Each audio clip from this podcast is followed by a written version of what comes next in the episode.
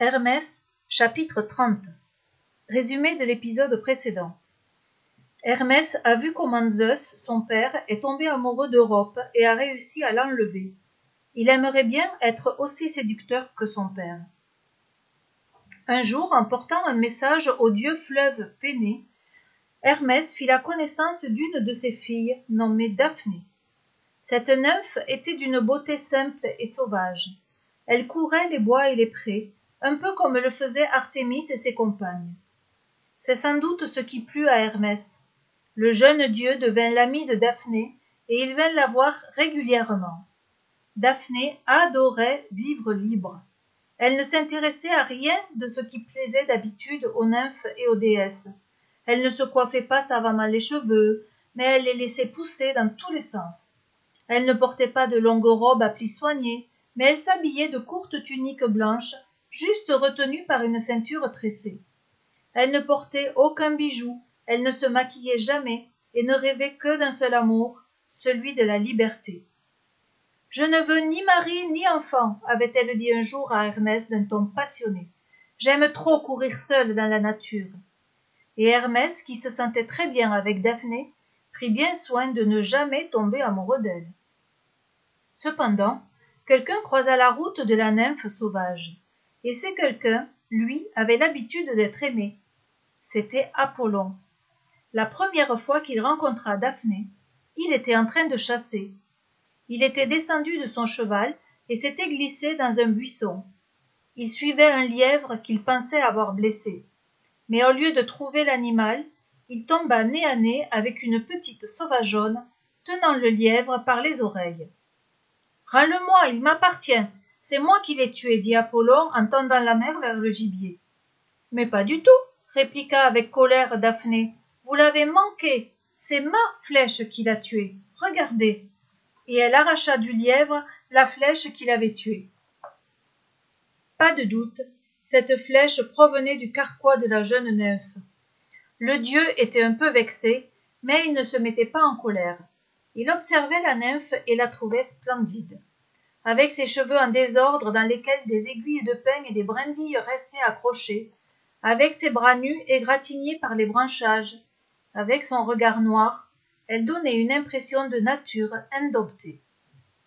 Apollon fut immédiatement séduit. Mais déjà la nymphe s'était éloignée et avait disparu dans le sous-bois. Dès lors, Apollon voulut absolument retrouver la belle nymphe. Il la chercha partout, interrogea tout le monde et finit par supplier Hermès. Mon frère, va trouver cette nymphe et dis-lui que je la veux pour femme. Hermès accepta de porter le message à Daphné, mais celle-ci éclata de rire. Quoi, Apollon? Ah oui. Eh bien, tu peux lui dire à Apollon que j'ai fait vœu de ne jamais prendre aucun mari et que personne ne m'y forcera, pas même lui. Personne n'avait jamais repoussé Apollon. Il fut encore plus amoureux de la jeune nymphe qui savait lui dire non. Il chercha comment séduire Daphné et se décida à l'enlever. Il guetta donc dans un bois où elle se promenait seule comme d'habitude. Puis il s'approcha d'elle. Daphné, ma belle Daphné, je suis Apollon, et je dépose mon cœur à tes pieds, lui dit-il. Mais la jeune fille s'enfuit en courant. Apollon se lança à sa poursuite, tout en continuant à lui crier des mots doux. Mais Daphné était excellente à la course, et le dieu n'arrivait jamais à la rattraper. Tout en fuyant, Daphné appela Hermès à son secours. Va prévenir Zeus, cria-t-elle. Demande pour moi la protection du dieu des dieux. Hermès se précipita auprès de Zeus. Et Zeus ne voulait pas fâcher son fils Apollon mais il devait porter secours à tous ceux qui lui demandaient sa protection. Daphné sentait ses forces faiblir. Elle allait être rattrapée par Apollon lorsqu'elle sentit soudain ses pieds s'enfoncer dans le sol comme des racines, son corps se recouvrir d'écorce, ses bras s'élancer vers le ciel comme des branches, puis se courir de feuilles. Elle eut le temps de lancer un sourire de remerciement à Hermès et Zeus avant de finir de se transformer en laurier. Apollon, la voyant changer en un bel arbre aux feuilles bleutées, s'écria. Ô toi, la plus belle des jeunes filles, je t'ai perdue pour toujours.